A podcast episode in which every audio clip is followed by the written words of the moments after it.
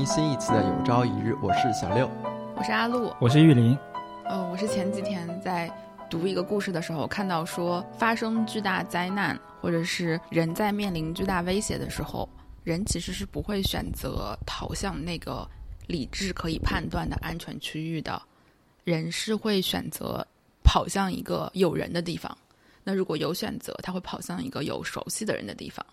尽管那个地方可能并不是在理智上判断的安全的地带，就比如说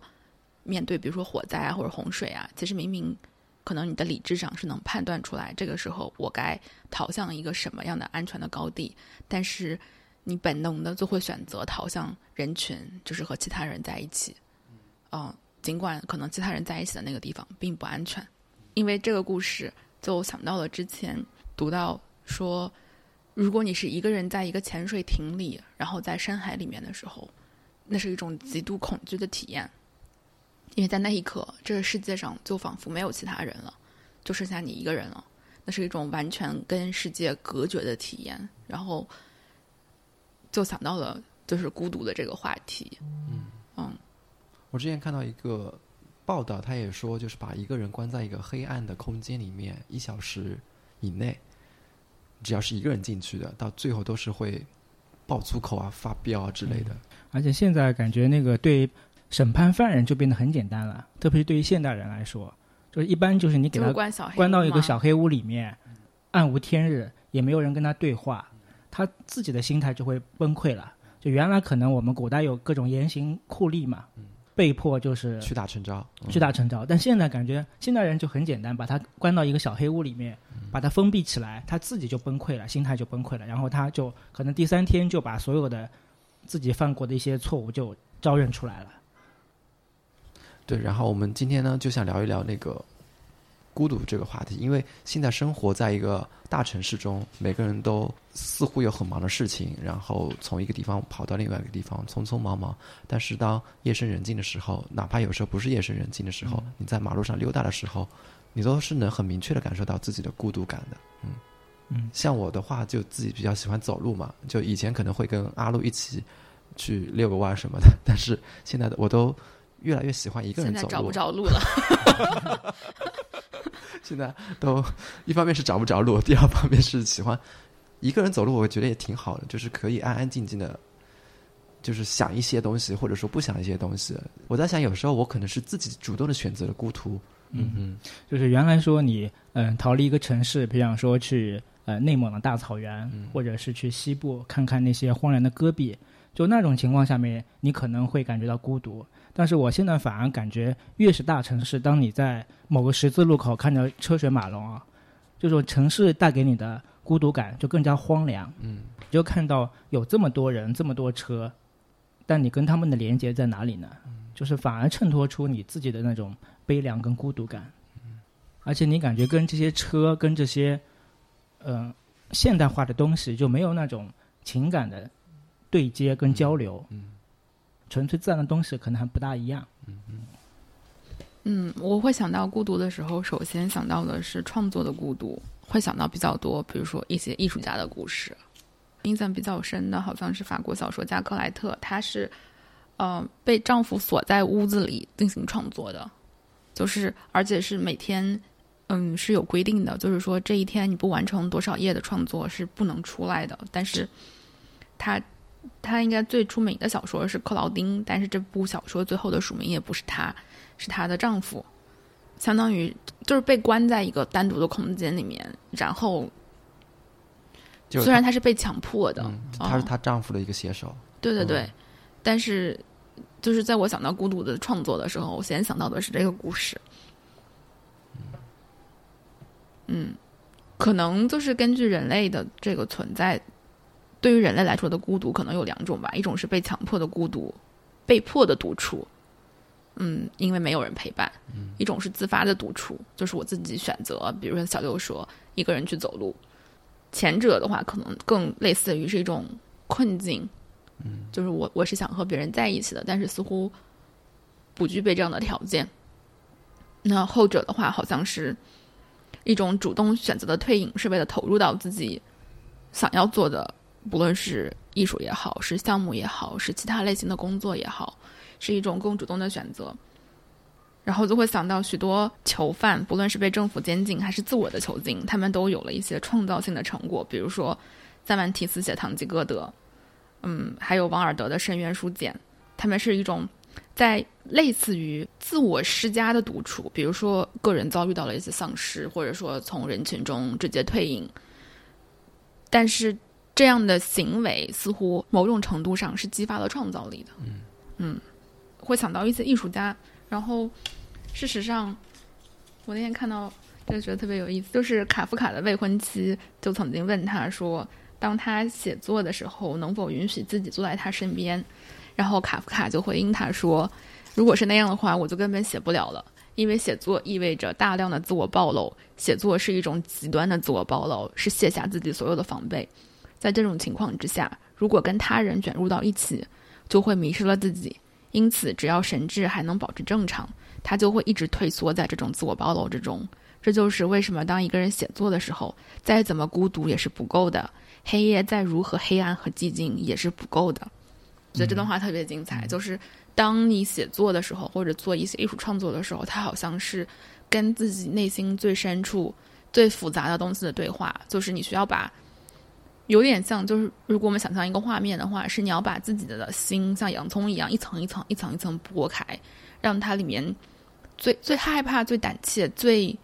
最无法触碰的那些东西，就像含羞草一样，慢慢的打开。然后这个时候可能是不能有人靠近的，哪怕是最亲近的人，因为那个东西它太不能经受一点扰动。嗯，这个东西暴露出来的时候，但凡有一点扰动，它就会马上合上，就像含羞草一样。嗯。所以说，从这方面讲，我觉得孤独应该是非常自我的一件事情。嗯，就是我们没有一个人能够体会到别人的那份孤独，哪怕你他给你说出来了以后，你感受到那份孤独和他自己所经历的那份事儿是不一样的。嗯，刚刚阿路也说那个艺术家的孤独，然后我最近也看了一本书，叫做《孤独的城市》。他讲的是一个作家，他的作家是叫奥利维亚·莱恩，然后他是就是失恋以后，他独自一个人从英国飞到了美国，嗯，去生活，然后因为有口音之类的原因，然后他说他在点咖啡的时候都会有遭受一点点小小的一种孤独感，就是店员会说哦你是来自那个国家的，哦，然后他在呃纽约生活的时候，他就去看各个艺术家的一些展品，然后根据观看这些展品来描写他们的一些。生活的经历啊，然后他自己的感悟。说实话，我在看这本书的时候，我是不怎么看得进去的。所以说，我在最后回想的时候，我在想，就是艺术家那份孤独，可能是我不能感受到的。所以说，我在看这本书的时候是很困难的。嗯。但是，我就在看的时候，我还是会画一些语句的。我觉得那些语句读起来的话，就是非常的打动人。嗯哼。他有一句是这么写：他说，随着时间的推移，你会在心中描绘出一张地图。它是由你钟爱的地点和偏爱的路线组成，是一座除你以外的任何人都无法准确复制和或再现的迷宫。我觉得孤独也是这样的，就是你肯定有一个自己的目标，就是你希望我是沿着这条道路进行行走，但是在真实的行走的过程中，你会偏差，你会被其他的事情给吸引，偏离了你以前预定的一个轨道。所以说，你的孤独感，我在想，可能有时候就是你预定的那条路线和你实际走的那条路线之间的那些阴影部分，他们之间的差距，就是你感受到孤独的那个部分。而这条路是要你自己去走出来的，至于能不能走出去，那是另外一回事儿。嗯哼，如果这个人没有陪你一起走，那他更加无法感受到这份孤独。其实我觉得我们很多时候说自己孤独，其实我们不配自己说孤独。嗯，其实我们说的孤独可能就是一种无聊。孤独，刚才阿路说那些创作家或者是艺术家，他的孤独是因为他有一颗值得被理解的心灵。孤独呢，精神上呢就是卓越超然的那种层次在那边。可能因为能够独处本身是一种能力。如果根据温尼科特的理论的话，有些人能够独处，有些人不能独处。这个关键的差异是在。你从小的时候有没有一个好的课题，帮你逐渐的内化了这个能力？小朋友都是不能独处的，小朋友看不到，比如说妈妈的时候，就会以为妈妈不在了，然后他就会，你就会看到小孩他是这样的，每两分钟喊一次妈，妈，妈妈，他就是想确认你还在那里。他是不具备这种能力的。但是只要有一个足够好的课题，他在长时间的这个发展的过程当中，他能逐渐内化成，就知道妈妈虽然此刻不在，嗯，但他是一直在的，他不会需要再去不断的寻求和确认。嗯，如果有这样的健康的发展的话，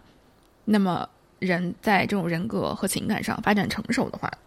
就是能够慢慢发展到一种自己独自一个人也能非常自在的存在着。嗯嗯，某种程度上，我会有点觉得这个理论可能有点像那个依恋的理论，就是依恋的理论里面说，孩子感觉到自己更安全，就是从小和父母关系这个依恋关系建立的更好的孩子，他会更容易去冒险和探索，因为他知道自己身后是有一个安全基地支撑着自己的。嗯，那我就会觉得，那是不是独处也意味着，其实你感觉到更安全，所以你敢在一个孤独的空间里，嗯并且待在这个空间里。嗯，就是最近有一部电影嘛，是沼泽深处的女孩，就是根据拉姑吟唱的地方改编的、哦啊。这个已经有电影了，对，已经有电影了。这本书我买了还没看。本来是我们的共读计划之一。是的。嗯，他其实是讲了一个小女孩，因为她父亲其实有战后的创伤症嘛，所以她就家暴，然后导致了她的妈妈跟她的嗯兄弟姐妹全部都离开了，最后父亲也离开了，然后留下她一个人在沼泽深处生存嘛。所以这个时候，相当于你这个小姑娘就是要独立肩负起怎么样让自己能够生存下去的勇气。生命的这种力量感跟孤独感都是很强的。嗯，就一方面她要有很强烈的生存下去的这种能力跟意识，另外一方面她也是很孤独的。然后刚才阿路说，他其实就把这种孤独去转移了，认识呃这一片湿地上的一些动物、植物，去研究它们，嗯，去研究那种小昆虫，嗯去研究，比方说就在交配时节，这两个小动物是怎么交配的，怎么认识对方的，候鸟是怎么迁移的。他就把他的一种生存的连接，跟自然界、跟这种呃生物、跟动物连接在一起了，所以他就是就有一种情感的转移。然后他可能就是在这里生存下来以后，他可能也觉得呃并不孤独，因为他有很多这种自然的朋友伙伴在跟他一起成长起来。嗯对，我觉得你们刚才说的那个孤独是一种能力，我觉得这表述的特别好，因为有时候我们会想，孤独的人就是希望、渴望被别人接受，或者说渴望得到别人的赞同，但实际上这只是仅仅的一方面。另外一方面，可能更重要的是，他自己是希望我就是这么一个孤独的人，我希望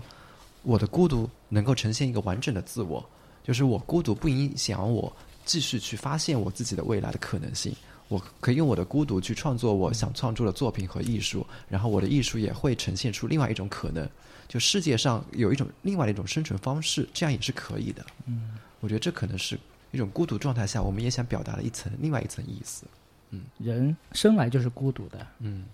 就是从生到死是没有真正的人能够陪伴他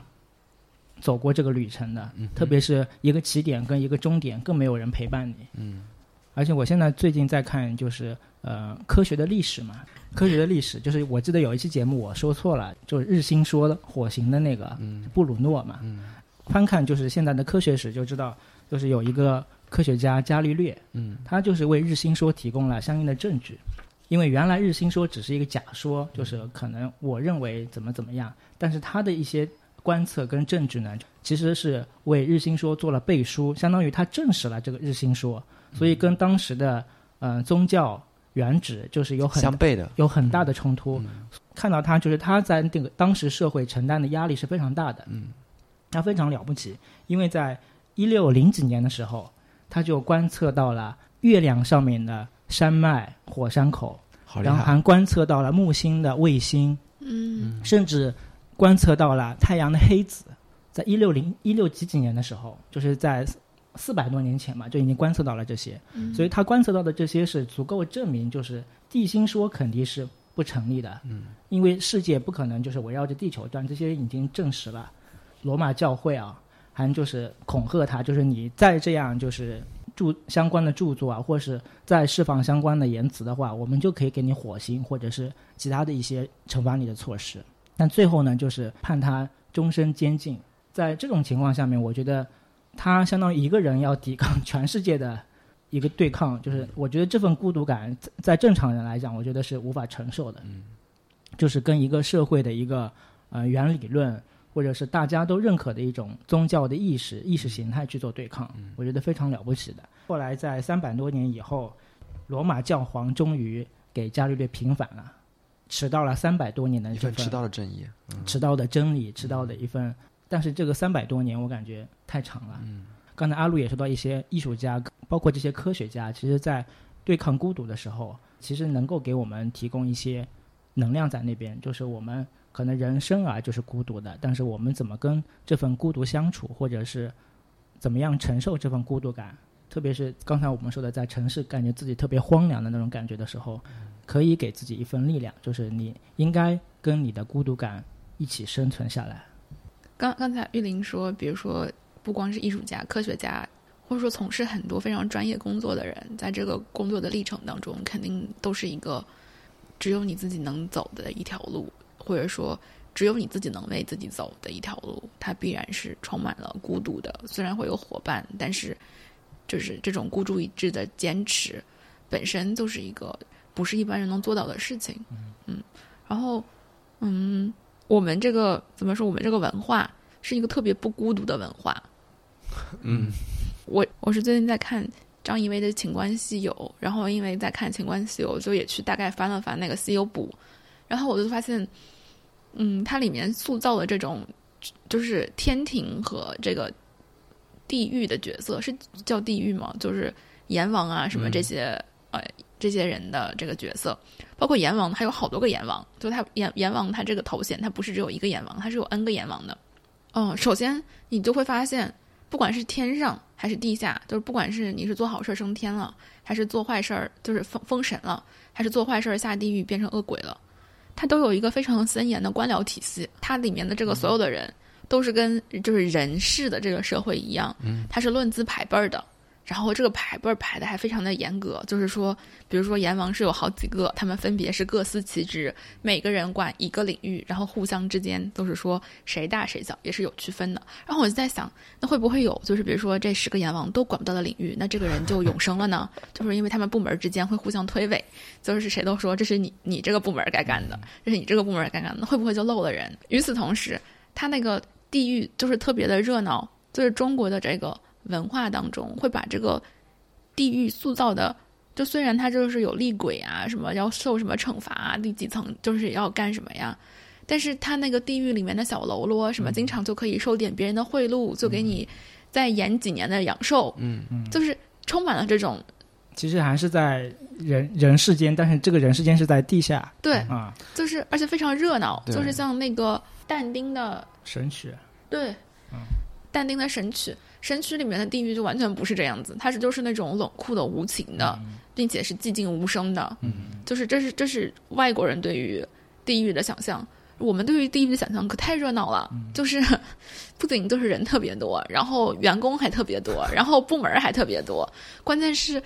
它有一个让我觉得非常神奇，中国人对死亡和地狱的想象，它这个钱是通用的。嗯。就是你能把钱给他烧过去，嗯，然后这样我还想到《新白娘子传奇》里面啊，许仙不是被白娘子下来嘛，然后他的灵魂不是到地狱嘛，然后白娘子就是救他嘛，其中好像谈到了说，要是那个包青天在的话，我要跟他去申冤。这个时候厉鬼就说，包大人已经做阎王了，那个包青天已经从人间的一个青天转移到地狱的一个青天了。嗯，对啊，就是就是你人就是说。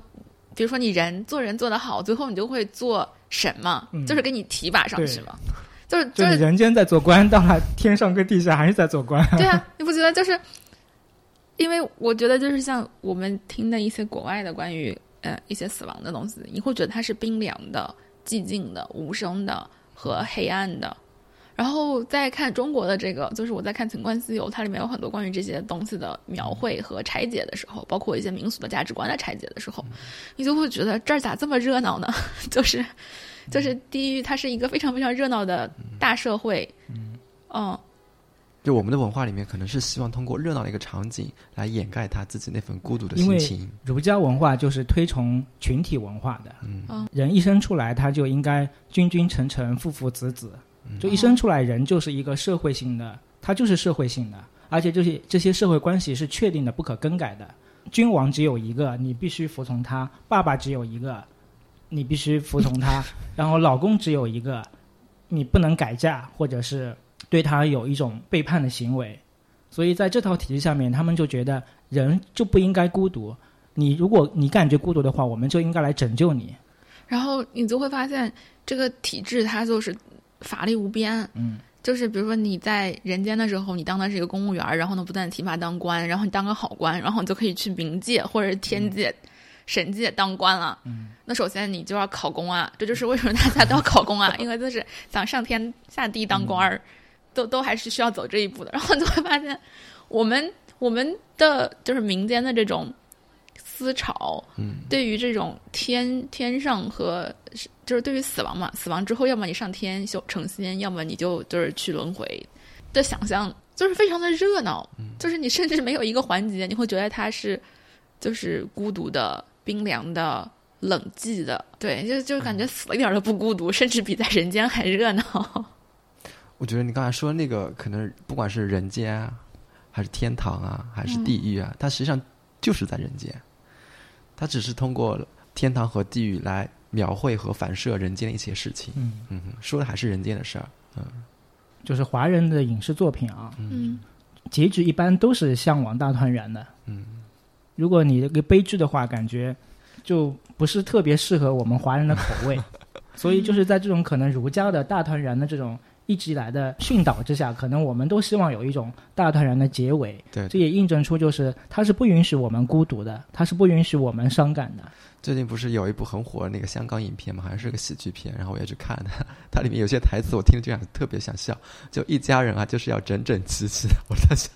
都都已经二十一世纪了，为什么一家人还要整整齐齐？就是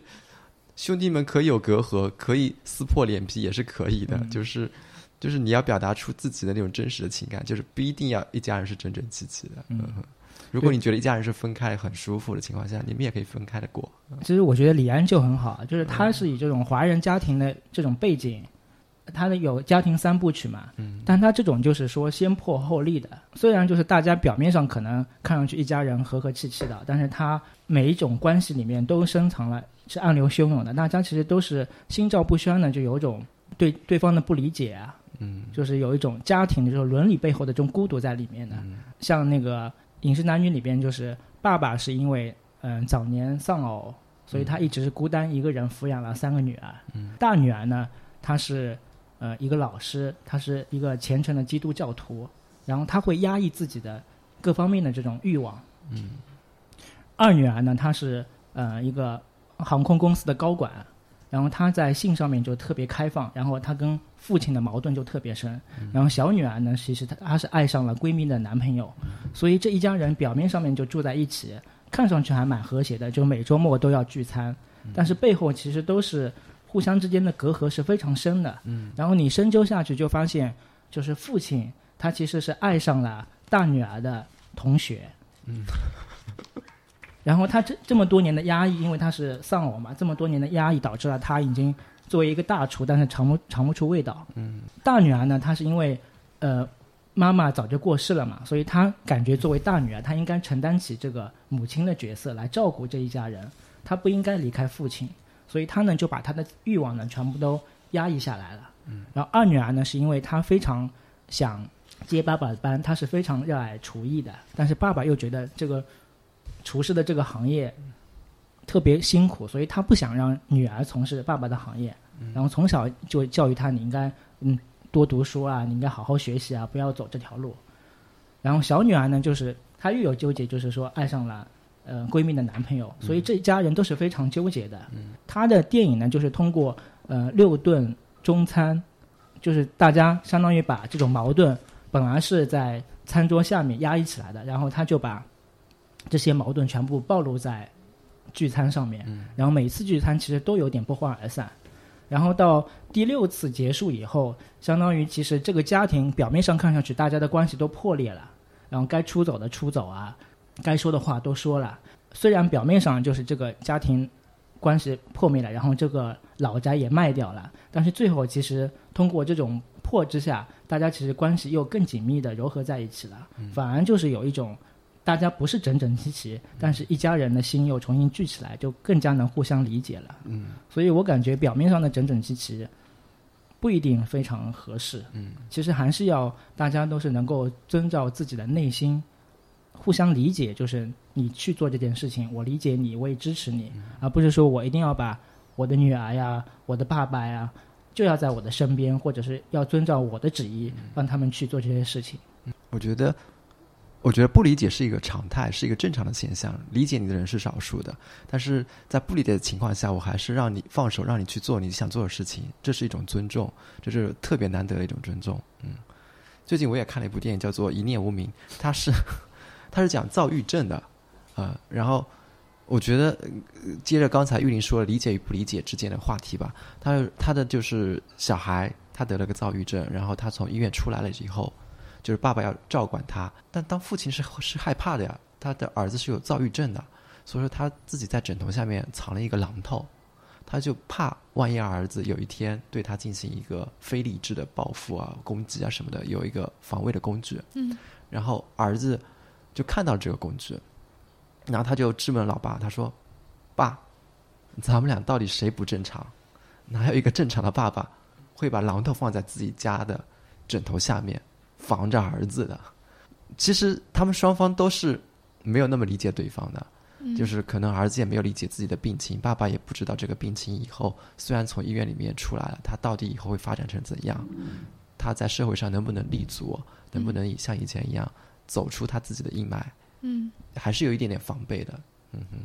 所以说我觉得哪怕是家人之间都会有一点点防备，那更何况那些就是平常不跟你生活在一起的人呢？嗯，包括他出来以后，他要跟社区周围的人一起生活嘛，然后周围的邻居也是不理解他，但是只有一个小朋友愿意跟他玩，那个小朋友就会觉得说，这个叔叔很单纯，然后就想法跟大人不一样，因为这个小朋友其他的家人都是说，你一定要好好读书，尤其最好是读金融方面的专业，以后赚钱快，能从这个视频方里面走出去就。是个以前的电影了，还让读金融。就是就是没有，但是小朋友自己可能就想做一个，比如说去每天去观察植物什么的，但家人就不行，他说这个这个专业就是没什么赚钱的途径的，就是你还是要先把自己给养活。然后他就跟那个患了躁郁症的那个男主说，他说：“哎呀，我好想养花，但是没有人支持我养花，我该怎么办呢？”然后这个有躁郁症的男主就是说：“那我陪你养吧，就是在天堂上。”天台上面，我们养几株试试看。但是后来花也没有养活，然后小朋友就说：“哎呀，好可惜，花为什么会死呢？”这个男主就说：“那可能这个土壤的这个生存环境不适合它吧？那要不我们再找一找，换一个环境生存。”实际上，我觉得他潜台潜意识里，他通过这几句台词，他实际上在也在跟自己说，就是我要不换一个环境生存一下，就不一定要在大家都人挤人这个环境里面生存下去，我可能到另外一个环境里面。我这个病，其实它自然而然就也会会嗯消逝下去，也是是一种，也是一种正常的现象，不会被人给排挤。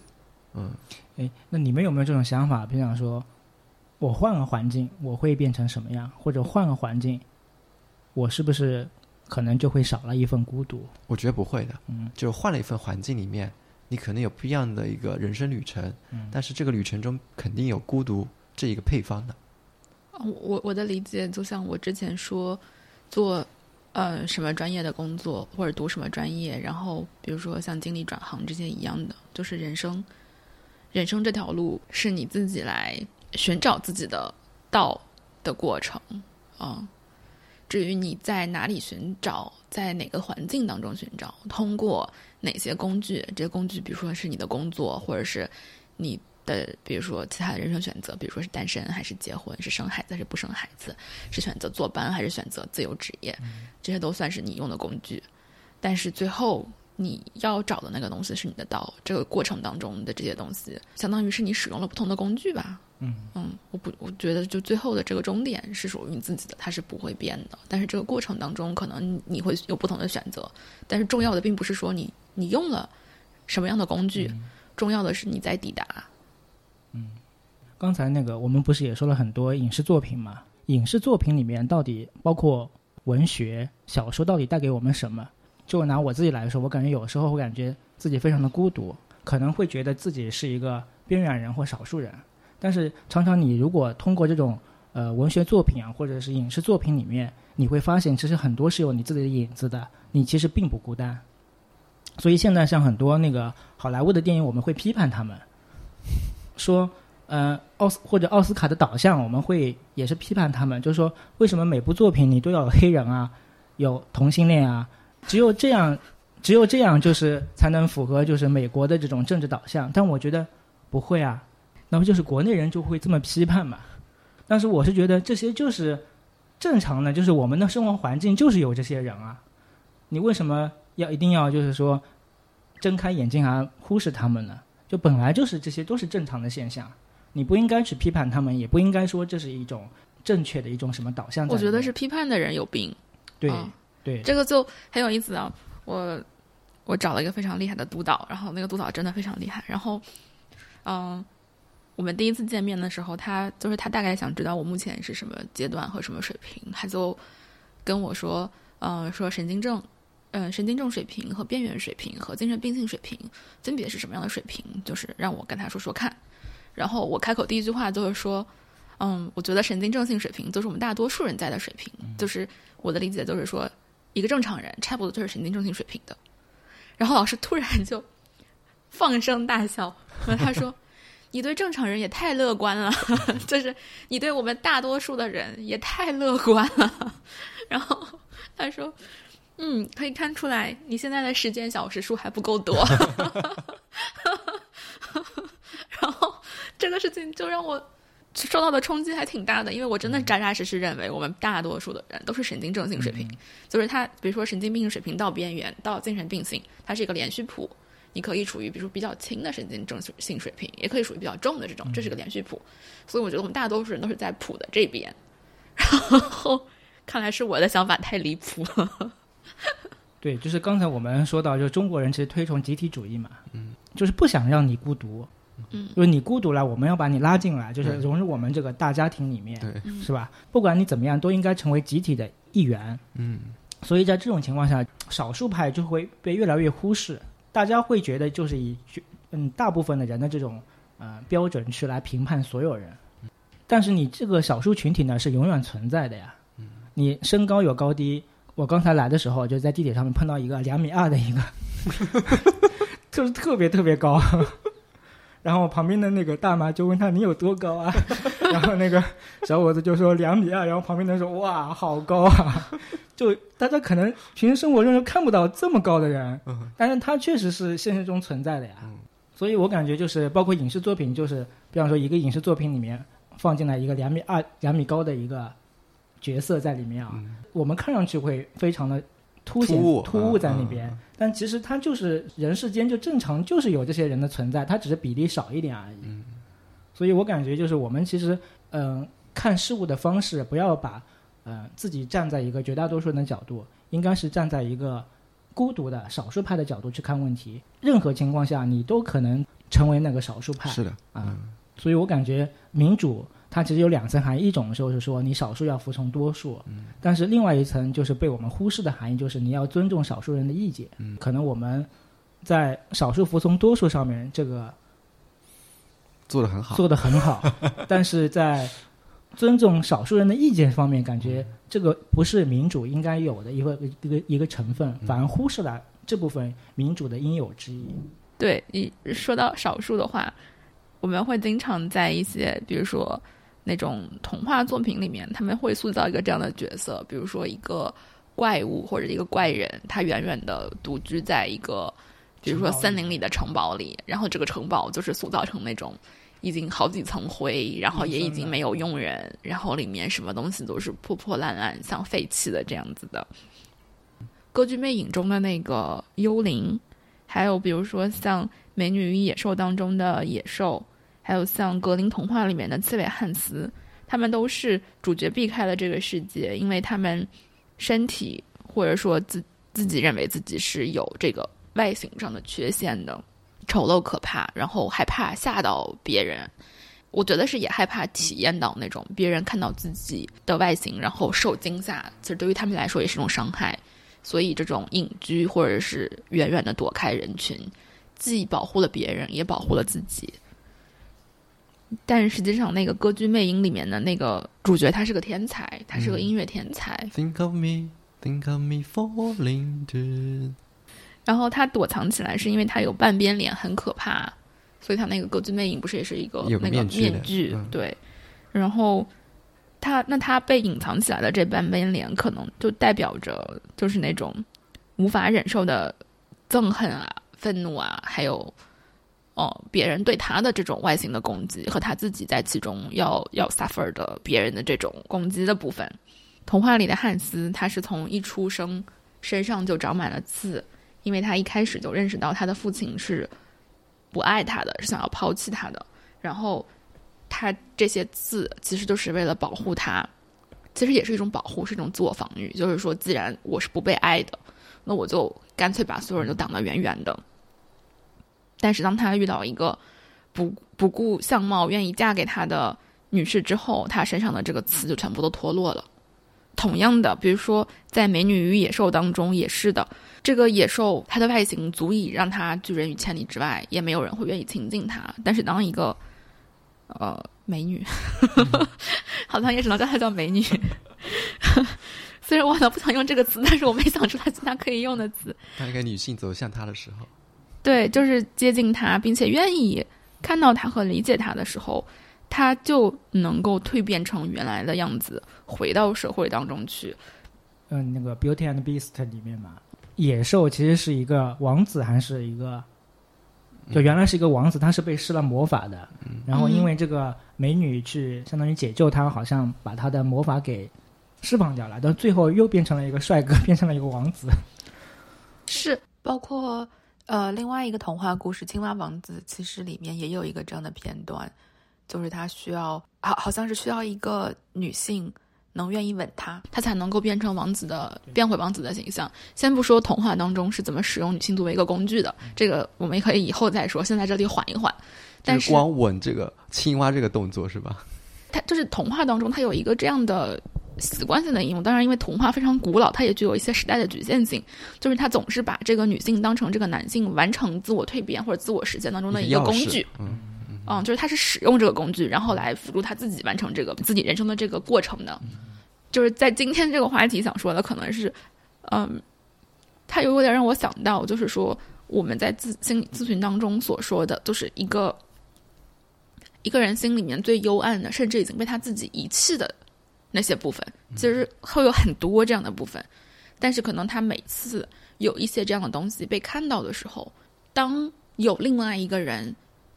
真正的理解你、看到你这些东西的时候，就相当于在你心里那个最尘封的、堆满灰的角落打进了一束光，那里被照亮了，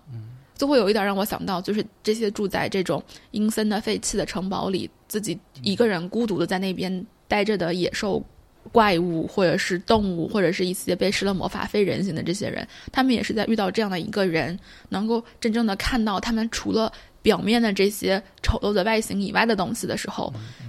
这一束光打进他们心里的时候，那个魔法就不再奏效了。嗯，你你这你你这些话让我想起了那个《情深深雨蒙蒙》里面依萍那个有一个片段，就是说我在找我的刺，我是一只刺猬，嗯，是舒缓。看到了我内心的柔软，就是把我的刺一根一根的都给它退化掉了，我也自己把它拔掉。但是我现在还是它走了，我没有武器来防备我自己了，所以说我要把自己的刺猬给找回来。嗯，我觉得这个片段跟您刚才说的也是特别像的。嗯，就是一个人可能在无助或孤独的时候，他需要一个防备的武器来表现出自己的强悍。来抵御外面的骚扰，但是当真的有一个人关心他的时候，他也会慢慢的把自己的心灵给给融化开来。嗯，但是就像在融化的过程中，万一你又接受第二次打击的时候，他就是会更加的疼痛。嗯，对，这让我想起了阿路有一期节目好像聊过，就是人的心里好像也会很，就像很多抽屉一样，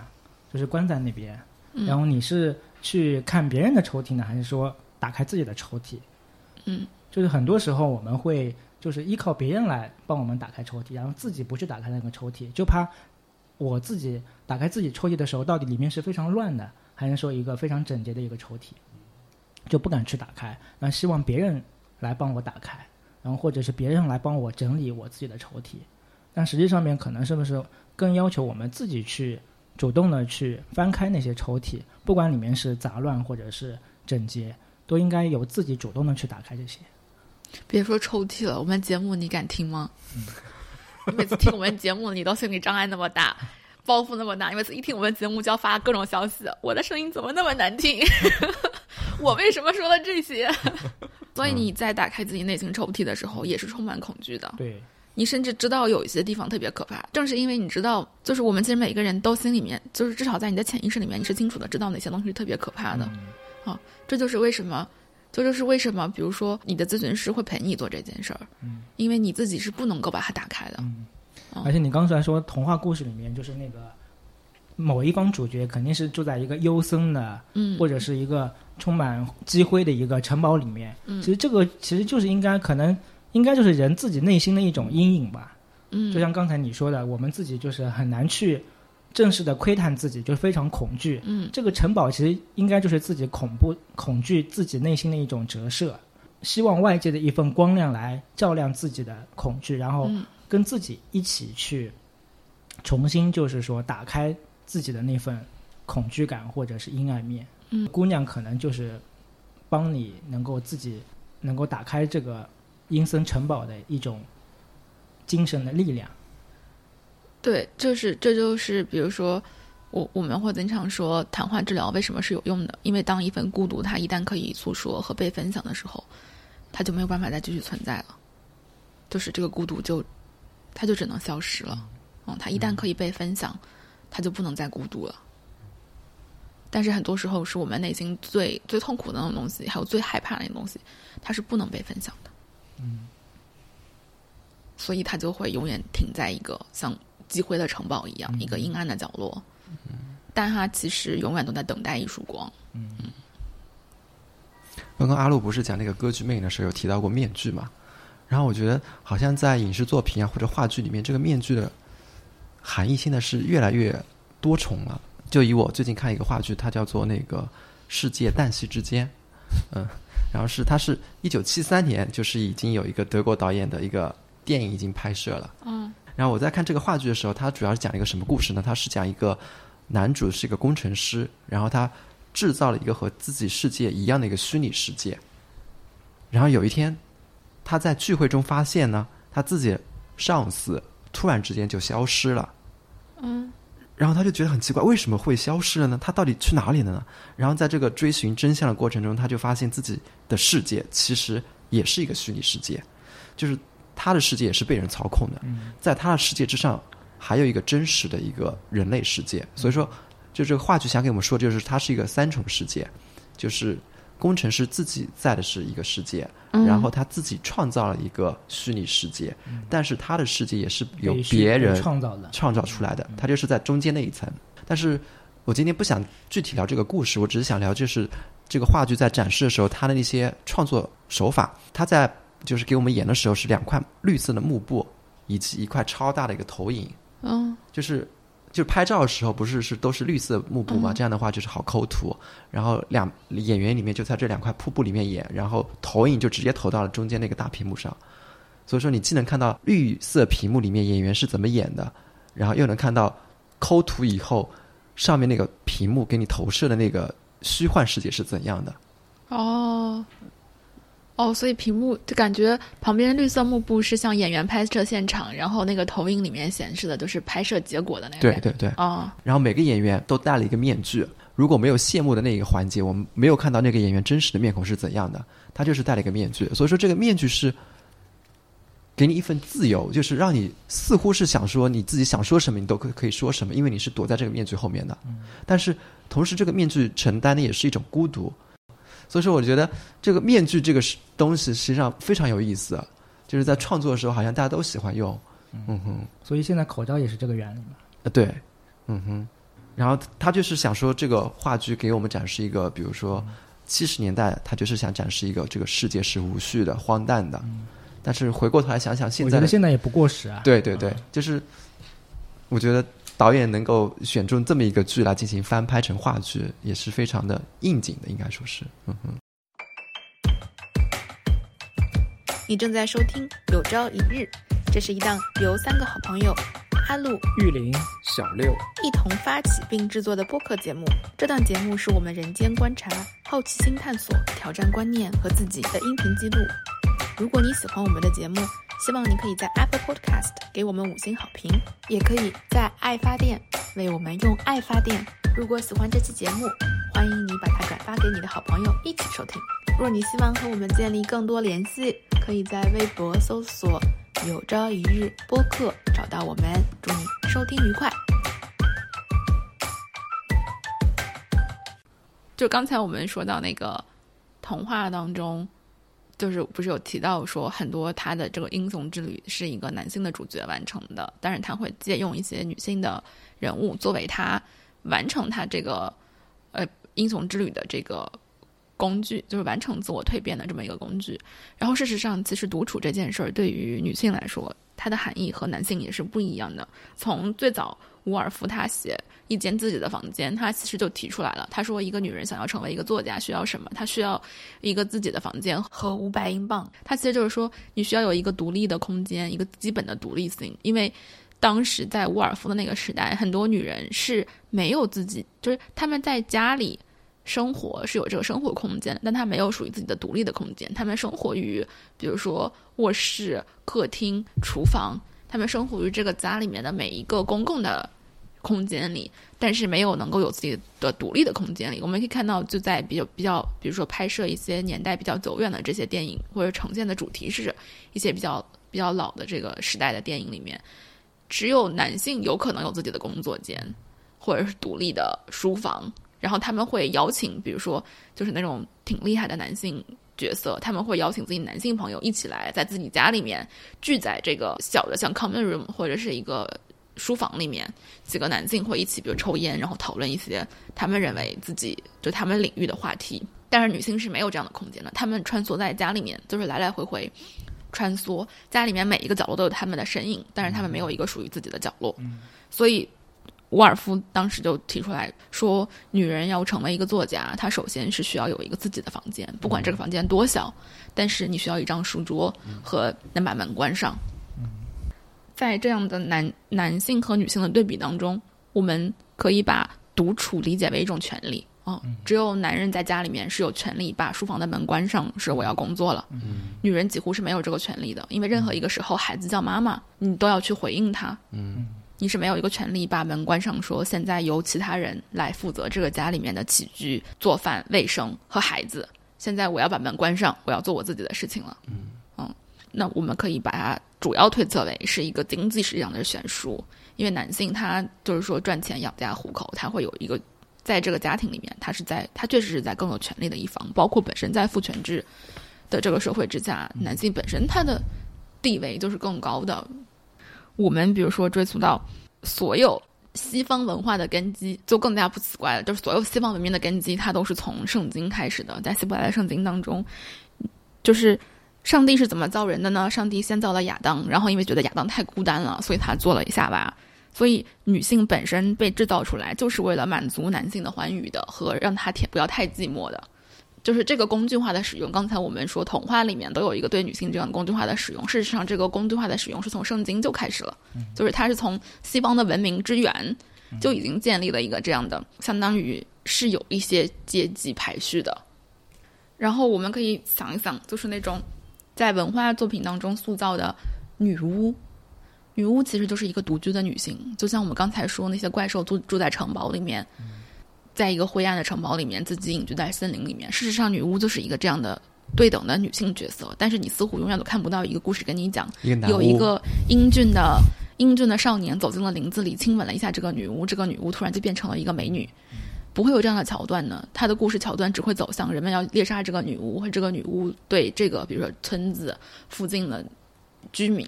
造成了什么样的阴影或者恐慌。其实，女巫大多数的时候。原型可能就是一个独居的未婚的老年的女性，嗯。啊，她可能就是就是没有结婚，嗯，但是在过去的时代里面，就是年纪很大没有结婚，她就是违背了人们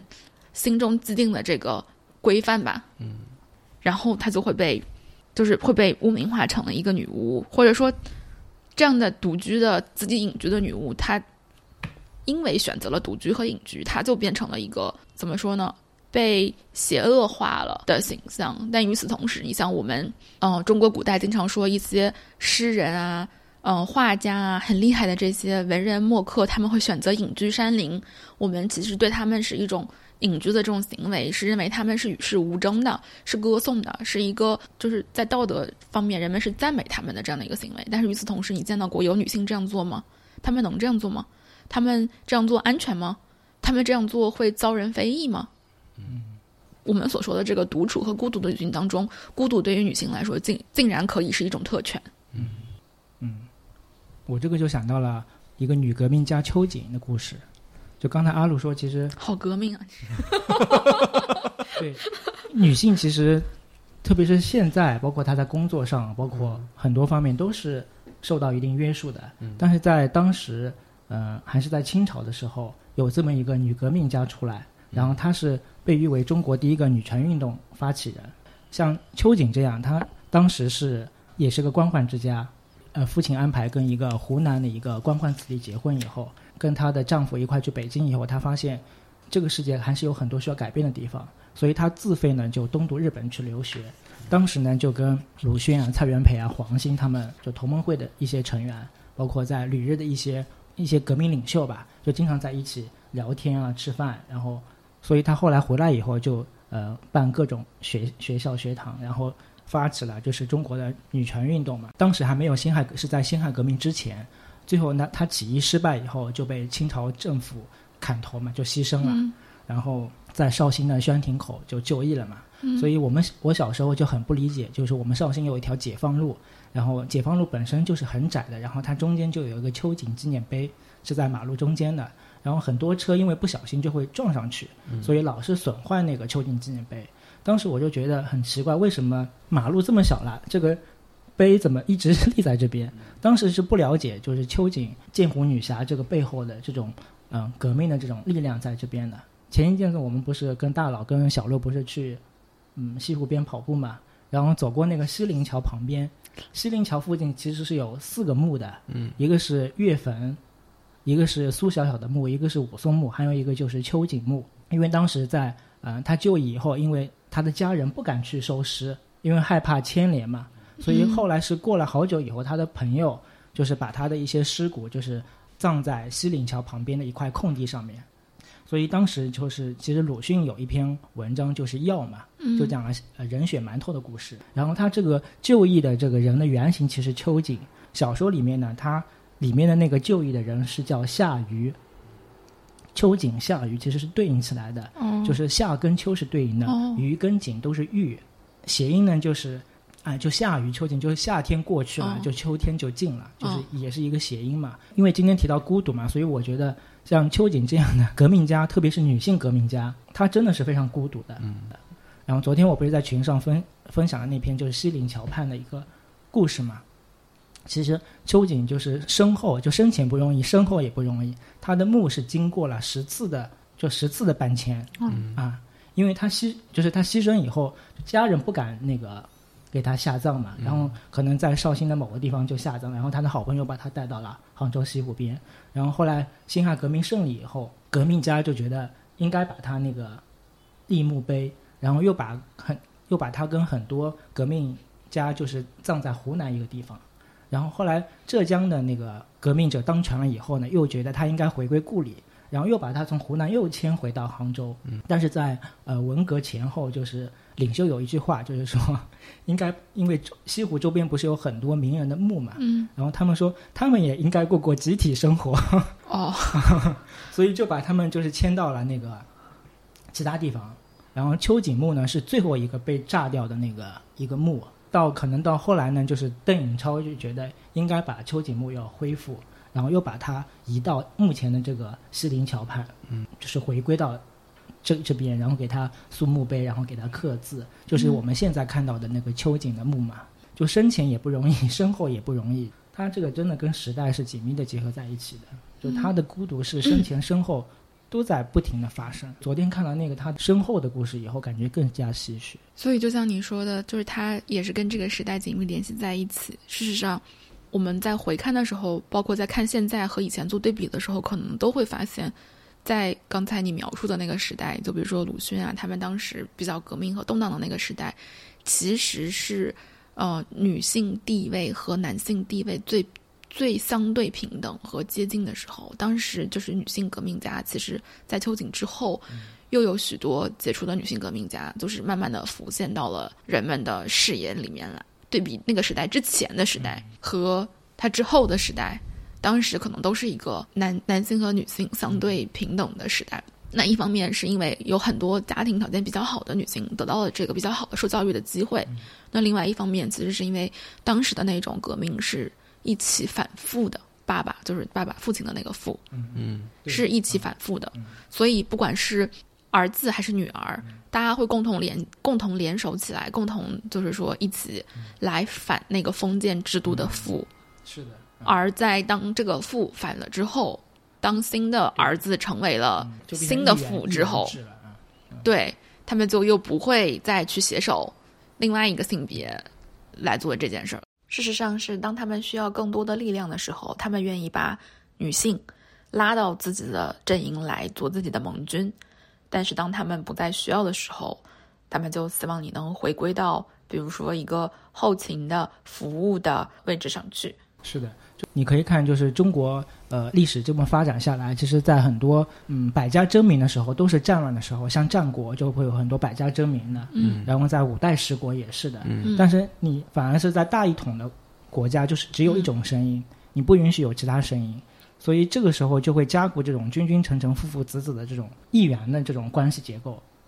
对啊，就是当旧的那个封建的父已经被。推翻了之后，新的服务已经建立起来了之后，在我们一个稳定、稳定的、和谐的这样的社会结构当中的时候，它就会需要有人去做劳动力的再生产，就需要有人去从事，比如说后勤的工作，比如说把家庭顾好，把小家庭顾好，然后能让比如说男性投入在大家庭的生产当中去，他就会开始进行这种性别角色的重新分配，他就会跟你讲，你现在不需要在幕前了，你需要退居幕后，你需要做好家庭后勤保障，你需要。就开始写那种什么家风的小文章，然后所以其实作为女性后辈来说，作为就是女性这个群体来说，也是十分孤独的。因为当任何一个女性后辈想要突破目前的这种枷锁和社会的结构和社会身份对你的要求的时候，她是没有前辈可以看的。就是当她去望向自己前辈的时候，她看到的是一段空白的历史和所有那些被污名化的女人、被绞死的女巫。她是没有地方可以看相的，比如说现在我们的女性偶像，比如说有波伏娃、上野千鹤子这样的女性偶像，但她太少了，我用一只手就能数出来他们的名字。我需要看他们每个人的传奇人生的时候，又发现他们是那么的传奇，甚至恰恰是因为他们是那么的传奇，他们才能突破这种层层叠叠的枷锁。但是当你作为一个普通人看向一个那么传奇的人物的时候，你甚至觉得自己可能永远不可能跟他们一样。那作为一个普通人，我在看向自己的女性前辈的时候，我去看谁呢？我看到的是一片空白。没有一个人就是书写出了一个普通的女性，就是普通的背景，没有那么卓越的时候，也能够活出自己样子的模板给我。我甚至没有一个东西可以 follow。然后就像他们在说，女性艺术家在的存在也是十分孤独的，因为他们根本在艺术史上看不到卓越的、知名的、备受尊敬的女性艺术家的传统。他们要不断的为了这一点点空间和时间去抗争。嗯。今天聊完以后，我更加觉得，就是我们真的不配谈孤独，或者不配说自己是孤独。能够跟这个世界做抗争的人，他们才是真正的就是孤勇者。嗯，我们普通人就是天啊！今天结尾给你们放一首《孤勇者》，自 就是自怜自饮的时候，真的只是无聊跟空虚而已。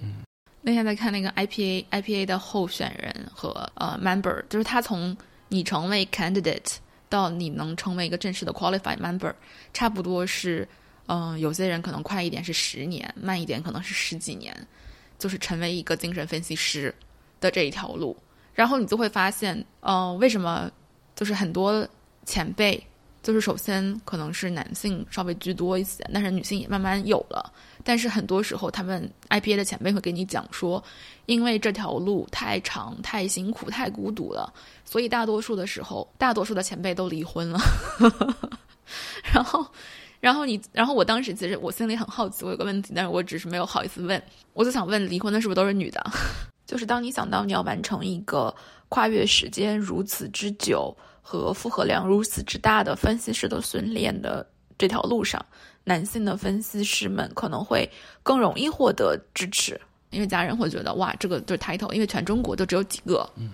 这个荣耀是至高的，然后就是可能他们家人会觉得，哎，我的先生还蛮厉害的，他在努力为一个就是 such a honor title，然后花这么长时间，就是我们还是要给他一些支持的，那就是我做好后勤工作，这好像是个更通顺的逻辑。但是与此同时，如果是一个女性咨询师，她想走这条，嗯，成为精神分析师之路，或者说，嗯，这这应该是算所有的这些选项里面荣誉最高，或者说非常高的一项选择了。她如果选择同样的道路的话，她面临的困难是巨大的，是成倍的增加的，因为她首先要面对的是社会和家庭，不光是她自己的小家庭，也包括她。可能本身自己的父母对她首先作为一个女性身份的期待，嗯，在此之上，她还要去完成她自己可能工作理想或者个人理想的这一部分。也就是说，他至少要做的是双倍的工作，才能达到跟呃男性的同僚们一样的终点。然后我们那天在听那个前辈讲他的这个受训之路的时候，当场就有很多人说。哇，这条路真的太孤独、太长、太辛苦了。尤其是，尤其是如果你在这个候选人的道路上你还离婚了，那意味着是更加的孤独。你失去了一个，嗯，家庭的支持的网络。其实，然后大家都在说，要不还是不要学精神分析了吧，还是学 CBT 吧。我听完阿路这段话，就像玉林说的，就是我们真的不配聊这个东西。就是我们男性，就是以我们俩为例吧，我们男性有很多，嗯，不能说是英雄也好，就是可能就是就是成功人士可以去 follow，但是我们也没有去寻找他们的故事。但是阿路作为一个女性，她想去寻找，她就是只是一片空白，而我们前面是有很多扎扎实实人在那边，我们也懒得去寻找，就足以见得我们之间，就是我听完这一段，就想只想鼓掌。而且我觉得我们原来就是也是在不停的跟阿路的沟通过程中，包括录节目的过程中，就会慢慢改变自己的一些原来那些执念或者想法的。对，呃，孤独者也是这样，就是说你可能是听不得别人的声音，或者你的声音不被别人所听见，或者也不被别人所听懂。嗯嗯。但是我觉得还是要像我们这样，原来我们可能不大理解阿鲁他的很多想法。嗯。慢慢的、慢慢的就是慢慢渗透以后，就。被洗脑成功了，不是洗脑成功，就是你会从另外一种角度，或者是不是从纯粹这种男性的这种惯性思维去理解看待这个社会。我那天看到一句话，就是说，当你只会发号施令，希望别人就按照你想的那样去做，那你就是最孤独的那个人。对，应该每个人都应该是从我刚才说的那种，从自己是把自己当做一个少数派，不要把自己当做一个就是强者的那个角度去看待世界、看待问题，而应该把自己看成这种少数的弱势的这种角度去看待这个问题。因为你从强者的话，你就是一种去征服别人，就是去暴力去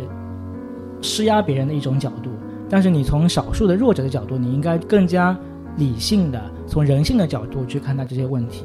你说的太好了，给你鼓掌，给你们两位鼓掌。那我们今天就暂时聊到这里了。嗯，OK，那我们今天先聊到这里了。嗯，拜拜，拜拜，拜拜。